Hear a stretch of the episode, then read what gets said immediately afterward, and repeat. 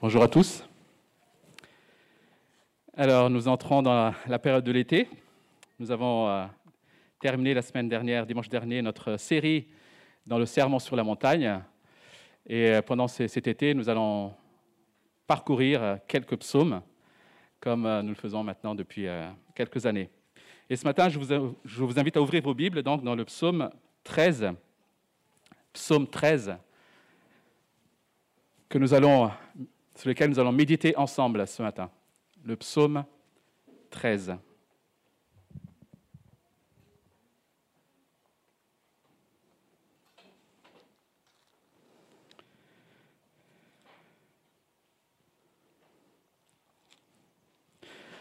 Au chef de chœur, psaume de David. Jusqu'à quand, Éternel, m'oublieras-tu sans cesse? Jusqu'à quand me cacheras-tu ton visage? Jusqu'à quand aurai-je des soucis dans mon âme et chaque jour des chagrins dans mon cœur? Jusqu'à quand mon ennemi s'attaquera-t-il à moi? Regarde, réponds-moi, Éternel, mon Dieu. Donne la lumière à mes yeux afin que je ne m'endorme pas du sommeil de la mort. En effet, mon ennemi pourrait dire, je l'ai vaincu, et mes adversaires se réjouir en me voyant ébranlé. Moi, j'ai confiance en ta bonté. J'ai de la joie dans le cœur à cause de ton salut. Je veux chanter en l'honneur de l'Éternel, car il m'a fait du bien. Jusqu'ici la parole de Dieu. Alors dans la vie chrétienne, si euh, ça fait quelques années que vous êtes chrétien, vous avez certainement expérimenté qu'il y a parfois des moments où on se sent sec, des moments où Dieu semble lointain. Bien souvent, cela est dû à nos propres manquements, à un relâchement spirituel, un compromis, un péché. Mais parfois, il arrive aussi que cela ne soit lié à aucun péché particulier. Vous priez, mais vous avez cette impression que Dieu ne répond pas. Vous lisez la Bible, mais elle ne vous parle pas. Vous cherchez Dieu, mais il semble qu'il se cache. On peut aussi, au-delà de la sécheresse, simplement traverser des épreuves, des souffrances telles qu'on a l'impression que Dieu n'est pas là. On a l'impression qu'il est occupé ailleurs. Cette souffrance peut être liée à la maladie, à la perte d'un emploi, à la séparation, à un enfant ou un frère ou une sœur qui s'éloigne de la foi. Que fait Dieu? Où est-il? Pourquoi est-ce qu'il n'intervient pas? Si vous vivez cela en ce moment, ou si cela vous arrive un jour, sachez tout d'abord que la Bible en parle. La Bible ne cache pas la réalité de la souffrance ou de la sécheresse, même de ceux qui sont attachés à Dieu. Et cela est arrivé à un homme comme David, le roi que Dieu a pourtant choisi pour son peuple l'homme dont Dieu lui-même dit que c'était un homme selon son cœur. Et Dieu et David a connu ces moments-là. Ce psaume est découpé en trois parties ou trois strophes. Les versets 1 à 3, où David expose son problème, ses questionnements. Ensuite, les versets 4 à 5, où il se met à prier. Et enfin, le verset 6, où il proclame, il loue le Seigneur. au fur et à mesure du psaume, nous voyons que l'agitation de David diminue. Au début, David semble être pris d'angoisse. Puis, il va offrir une prière plus douce. Et enfin, il finit dans la joie de savoir que Dieu lui répondra. Ce psaume 13, chers amis, nous indique ce matin ce que nous devons faire lorsque Dieu nous semble lointain. Lorsque Dieu semble lointain, nous sommes appelés à continuer à faire appel à lui et à nous confier en son amour indéfectible. Lorsque Dieu semble lointain, nous sommes invités à continuer à faire appel à lui dans la prière et à nous confier en son amour indéfectible. Dans ces moments où nous avons l'impression que Dieu reste silencieux, ce psaume nous invite à faire appel à lui en croyant qu'il nous aime d'un amour indéfectible et qu'il ne nous abandonnera jamais. Voyons donc ces trois strophes, versets 1 à 3, où David expose dans un premier temps son problème. Alors on n'a pas d'indication précise sur les circonstances particulières qui ont conduit David à écrire ce psaume. On sait juste qu'il ne s'agit pas ici d'un péché particulier. Dans d'autres psaumes, c'est le cas. Pour David, Dieu semble distant, Dieu semble indifférent. Jusqu'à quand, éternel, dit-il, m'oublieras-tu sans cesse? C'est comme si Dieu ne se préoccupait pas de lui. Jusqu'à quand me cacheras-tu ton visage? Et là, il y a presque un cran plus, loin. Ce n'est plus un Dieu qui est indifférent, mais un Dieu qui semble lui avoir délibérément tourné le dos. En tout cas, c'est comme ça qu'il le, il le ressent. Et à quatre reprises, Dieu s'écrit, euh, David s'écrit Jusqu'à quand? Jusqu'à quand Et ce qui semble montrer que David est dans, cette souffrance depuis longtemps. Et que sa patience est maintenant mise à rude épreuve. Et c'est fort probable que David a écrit ce psaume lorsqu'il a été poursuivi par le roi Saül. Juste pour euh, rappeler un peu l'histoire, alors que le roi Saül était encore sur le trône, mais il a commencé à déplaire à Dieu, Dieu va choisir un berger, David, un adolescent, pour succéder à Saül. Et Saül réalise, voit que la popularité de David devient de plus en plus grande auprès du peuple. Et Saül va donc se mettre à pourchasser pour tuer, à pourchasser David pour le tuer. David doit alors se réfugier dans les contrées désertiques et notamment dans des, dans des grottes avec ses hommes en attendant que Dieu agisse en sa faveur. Alors essayez d'imaginer un peu, mettez-vous un peu dans la peau de David. Vous êtes un jeune berger Dieu vous choisit comme futur roi. Mais comme conséquence, vous allez devoir vous enfuir dans le désert, caché dans des grottes, en attendant, avec la peur d'être tué, en attendant que Dieu agisse en votre faveur. Jusqu'à quand, Seigneur? Nous sommes une génération, vous l'avez constaté, une génération de l'instantané. Nous voulons tout maintenant. Autant de la fibre à très haut débit, autant de la 5G, nous supportons de moins en moins l'attente, la lenteur. On oublie les premiers euh, modems euh, on attendait que ça, se charge.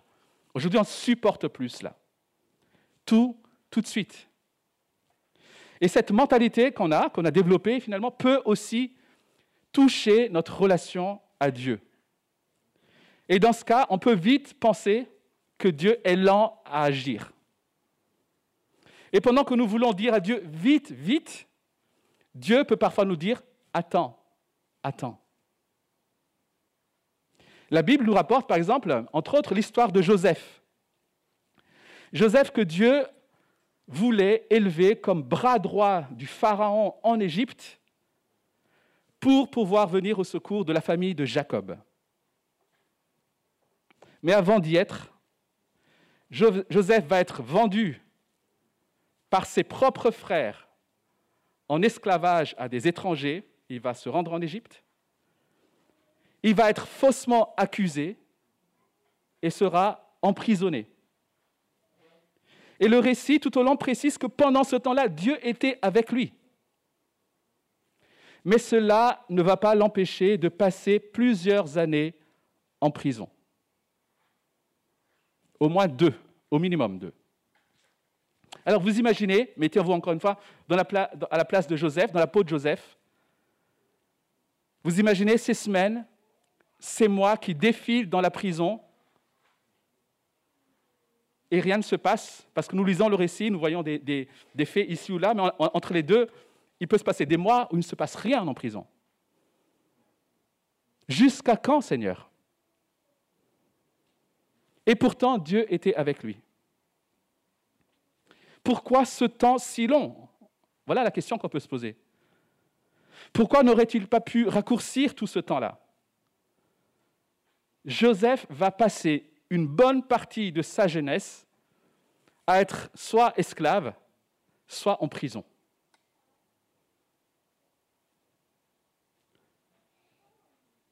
Comment comprendre aussi que l'apôtre Paul, ce grand missionnaire qui voulait partir en Espagne, a dû passer deux ans en prison à Rome, alors qu'il y avait tant à faire, alors qu'il y avait tout un monde qu'il fallait aller évangéliser, qui ne connaissait pas Christ. Pourquoi Dieu laisse-t-il Paul, ce grand missionnaire, deux ans en prison? Jusqu'à quand, Seigneur? Et David poursuit, Jusqu'à quand aurais-je des soucis dans mon âme? Et chaque jour des chagrins dans mon cœur David, on le sent ici, est assailli par des pensées qui viennent les unes après les autres. Et ces pensées sont là certainement pour essayer de comprendre, mais aussi de trouver une solution, mais sans succès. Il retourne le problème dans tous les sens, mais il ne trouve pas d'issue. Vous avez déjà connu ces moments-là? On ne dort pas parfois. On ne sait plus vers qui se tourner. Il est certainement passé de l'espoir au désespoir plusieurs fois, pensant trouver une solution et puis réalisant que non, ça ne fonctionne pas. Et ce problème prend une telle place dans ses pensées que toute joie lui est enlevée. Tout n'est plus que chagrin et tristesse. Et pendant ce temps-là, l'ennemi semble avoir le dessus. Jusqu'à quand mon ennemi sacra-t-il à moi dit David. Alors si c'est effectivement lors de, de, sa fuite devant Saül que David a écrit ce psaume, alors il faut réaliser que oui, David, pendant que David est dans ses grottes comme un animal, Saül, lui, est confortablement installé dans son palais. Pourtant, le méchant dans l'histoire, ce n'est pas David, c'est Saül. Saül n'a pas écouté Dieu alors que David aimait Dieu. Alors pourquoi Dieu ne fait-il rien pour David? Pourquoi Dieu n'agit-il pas en faveur de David? Nous pouvons tous expérimenter ce que David ressent ici. Nous avons remis notre vie Christ. J'espère que c'est votre cas ce matin. Pour le suivre, nous avons peut-être fait des choix difficiles. Nous avons fait des renoncements. Et pourtant, en ce moment, il y a ce problème qui ne semble pas s'arranger. Et on a l'impression qu'il n'y a pas d'issue. Pourquoi, Seigneur? Jusqu'à quand? Qu'ai-je fait? De mal On se souvient dans la Bible aussi, bien sûr, de l'histoire de Job. Et pendant ce temps-là, ceux qui vivent loin de Dieu, ceux-là même qui peut-être ont été injustes envers vous, eux semblent aller bien. Ils sont confortablement installés, tandis que vous, vous vous débattez dans votre grotte. Ce qui est encourageant dans cette première section du psaume, les amis, c'est qu'il y a de la place dans notre relation avec Dieu pour exprimer notre incompréhension. Il y a de la place pour venir devant Dieu et lui faire part de nos tristesses, de notre désespoir. Être en relation avec Dieu, appartenir à Dieu n'est pas synonyme d'une vie où tout se passe bien, où on doit nécessairement sourire le dimanche. Lorsque les choses semblent aller mal, lorsque nous avons des doutes, lorsque nous nous sentons secs, sans force, face à la maladie, face à la souffrance, on n'a pas besoin de s'obliger à aller bien. Comme l'a fait David, nous pouvons nous aussi venir à Dieu pour lui déverser nos craintes, notre incompréhension, et s'écrier Jusqu'à quand, Éternel? Jusqu'à quand, Seigneur? Ce n'est pas antichrétien que d'exprimer une profonde tristesse, un désespoir, une angoisse, une souffrance. Christ lui-même a exprimé son angoisse. Mais attention, cela ne doit pas s'arrêter là. Dieu n'est pas un déversoir, je ne sais, pas si ça se dit. Dieu n'est pas là uniquement pour qu'on déverse sur lui toutes nos pensées, nos tristesses. Déverser son cœur n'est pas une fin en soi. Dieu nous invite à lui renouveler aussi notre confiance dans la prière. Et c'est ce que David fait dans la deuxième partie, versets 4 à 6. Ah 4, 4 et 5, pardon. Certains chrétiens, quand ils ont l'impression que Dieu est lent à répondre, quand Dieu semble rester silencieux, ils commencent à en vouloir à Dieu. au lieu de venir à Dieu pour attendre son secours, ils viennent à lui le poing levé et ils finissent par se détourner. Quelque part, ils vont prendre ce prétexte-là pour dire à Dieu, bye. Mais ce n'est pas le cas de David. Au lieu de se détourner de Dieu, David s'est tourné vers Dieu. Chers amis, nos problèmes, nos souffrances, nos épreuves devraient nous faire passer encore plus de temps à genoux dans la prière. Et si on regarde de plus près cette prière, on se rend compte qu'elle répond en écho à la plainte que David avait exprimée dans les premiers versets alors qu'il avait le sentiment d'avoir été oublié par Dieu, dans sa, prière, il va lui dire Regarde. Alors qu'il avait le sentiment que Dieu lui cache son, son visage en restant silencieux, il va prier le Père et va lui dire Réponds. Alors qu'il a le sentiment de tourner en rond et que son problème l'obsède, qu'il n'y a plus d'issue pour lui, il va prier Dieu pour lui dire Donne la lumière à mes yeux. Et vous avez remarqué avec quelle intimité il parle à Dieu. Il lui dit, mon Dieu. David ne rejette pas Dieu. David ne se révolte pas. Malgré l'obscurité qui l'entoure, David ne perd pas de vue Dieu. Et plutôt que de rester dans ses soucis, dans ses chagrins, il lui parle pour, pour, obtenir un secours. David plaide sa cause. Et ici, on constate que David a peur pour sa vie. Il a peut-être aussi peur pour sa foi. Voilà pourquoi il dit, afin que je ne m'endorme pas du sommeil de la mort. Ne me laisse pas dépérir. Dans nos tunnels d'épreuves et de souffrances, où on a l'impression qu'il n'y a plus d'issue. La Bible nous invite à nous tourner vers Dieu pour lui demander la sagesse.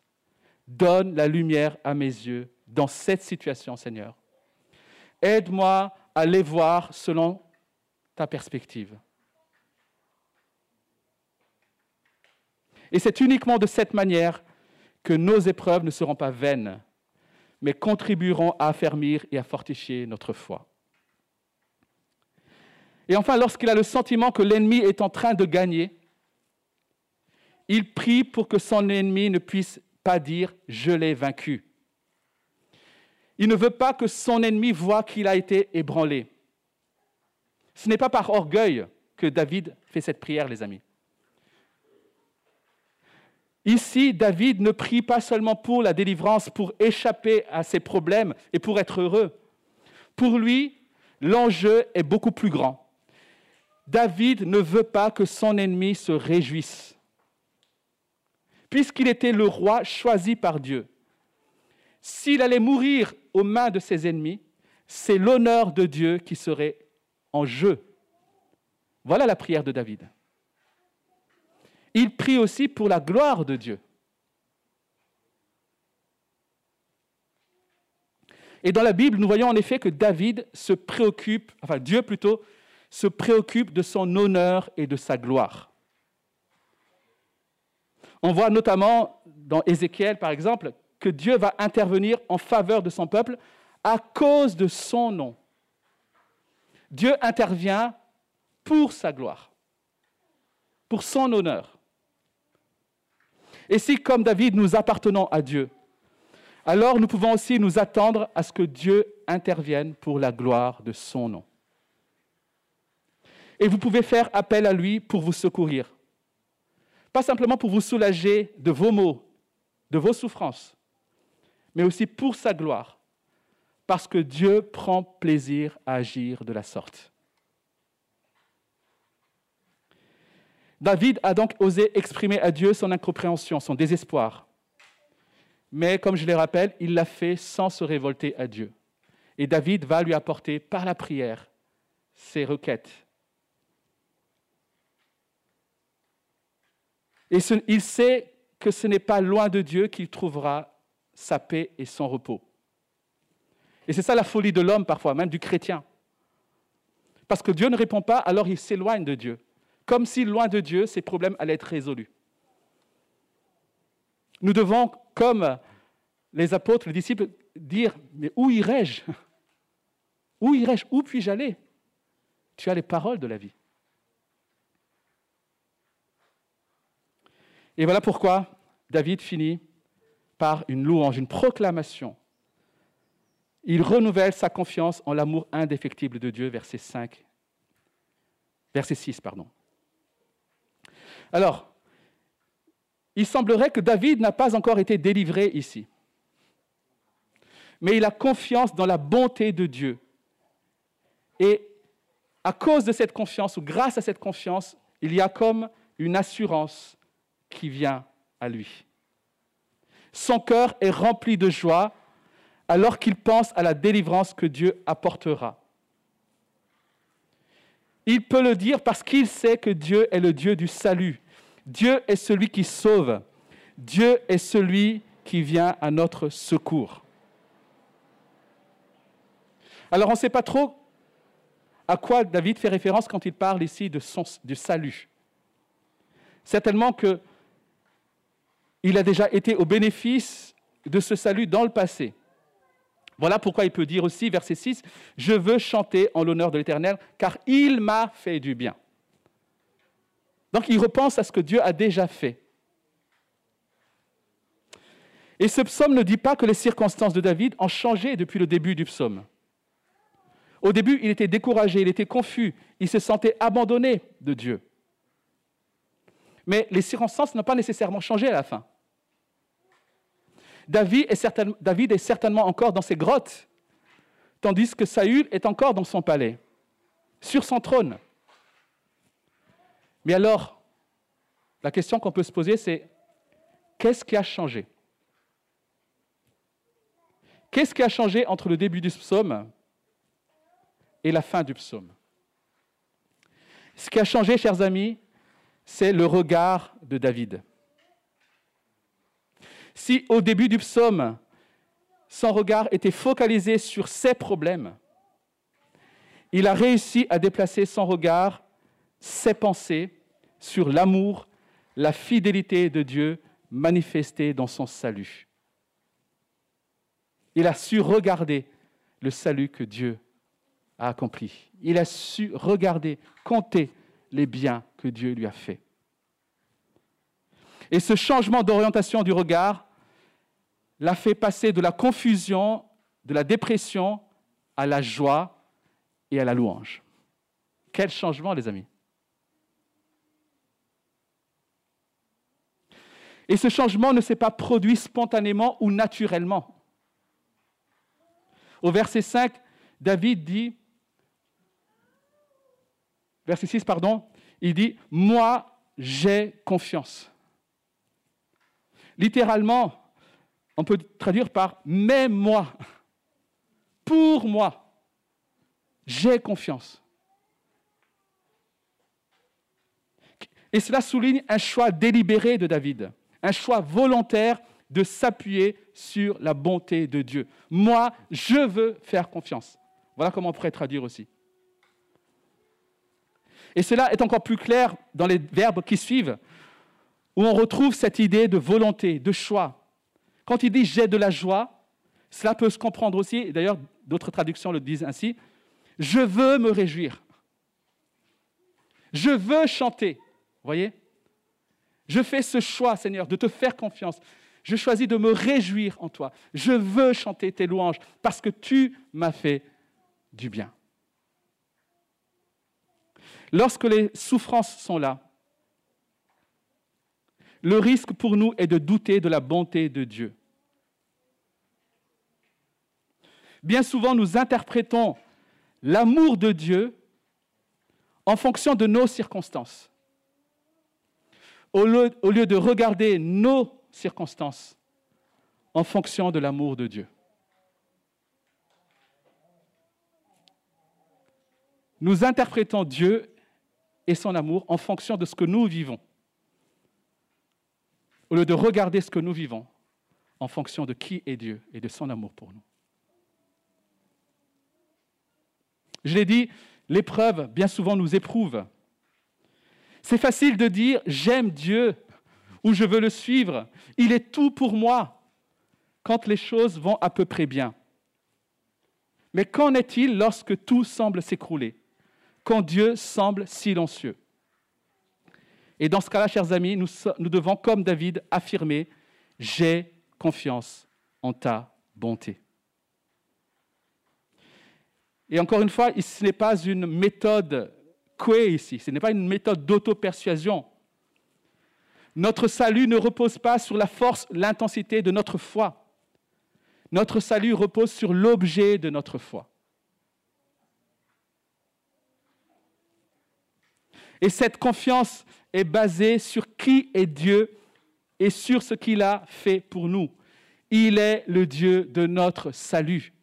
Et quel salut, les amis Quel salut Comme Paul écrit dans sa lettre aux Romains, chapitre 5, verset 8, Mais voici comment Dieu prouve son amour envers nous. Alors que nous étions encore des pécheurs, Christ est mort pour nous. Dieu a déjà prouvé son amour pour nous avant même que tu le choisisses. Ou encore, lorsque Paul écrit à Tite, Tite chapitre 3, versets 3 à 5, voici ce que dit Tite de nous. Nous vivions dans la méchanceté et dans l'envie. Nous étions odieux et nous nous détestions les uns les autres. Mais lorsque la bonté de Dieu, notre Sauveur, et son amour pour les hommes ont été révélés, il nous a sauvés. Il ne l'a pas fait à cause des actes de justice que nous aurions pu accomplir, mais conformément à sa compassion. Tite 3, 3 à 5. L'amour de Dieu a été révélé. Comment? En rachetant des hommes et des femmes pécheurs, injustes, non sur la base de nos bonnes œuvres, mais par compassion.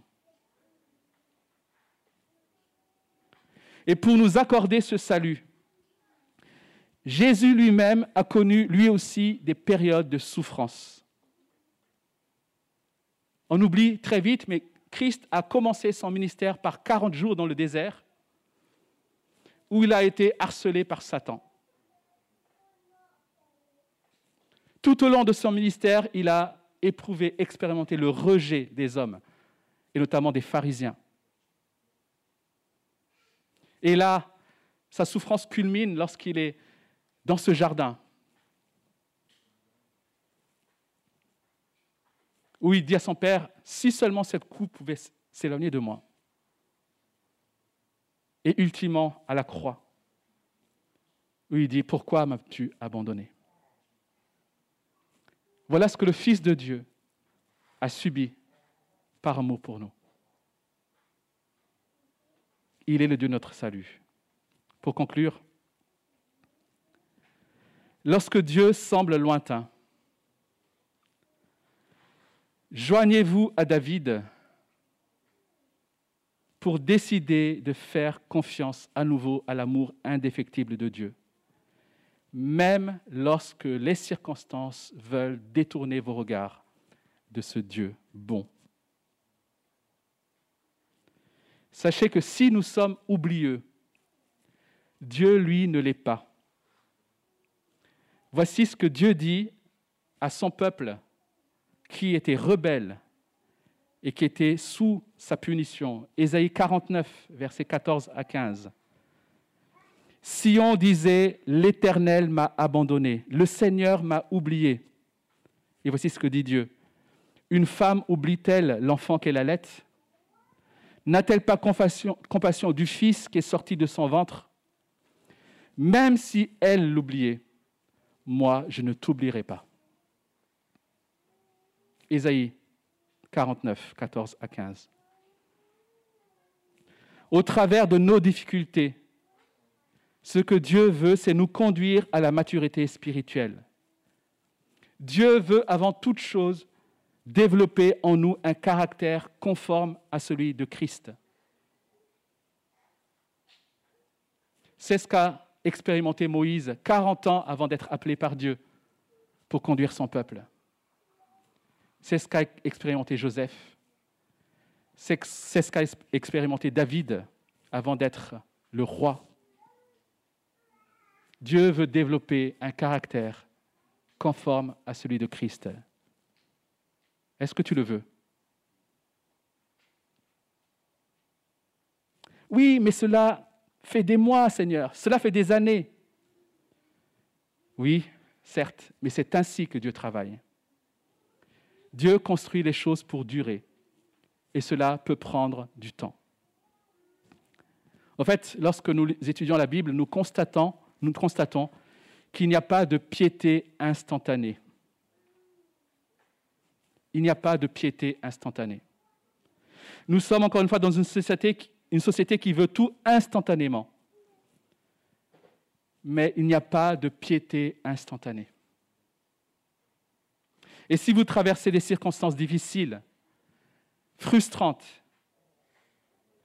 vous avez essayé à tout prix de trouver une issue jusqu'à n'en plus dormir la nuit, sans succès. Si vous souffrez alors que d'autres semble prospérer, tenez bon. Tenez bon. Ne vous détournez pas. Venez à Dieu. Dieu fait son œuvre parfaite en vous. Dieu ne dort pas. Dieu ne vous a pas oublié. Apprenez à attendre. Et si vous vous êtes éloigné de Dieu à cause d'un péché, si vous êtes sec parce, à, cause de vos manquements, la réponse est la même, chers amis. Faites appel à Dieu. Détournez-vous de vos péchés et renouvelez votre confiance en sa bonté manifestée sur la croix. Prenons quelques instants pour euh, répondre à cet appel, de faire confiance à Dieu, d'attendre son secours. Et on peut aussi prier pour que Dieu nous aide à comprendre ce qu'il veut développer en nous et que nous désirions ce qu'il désire pour nous.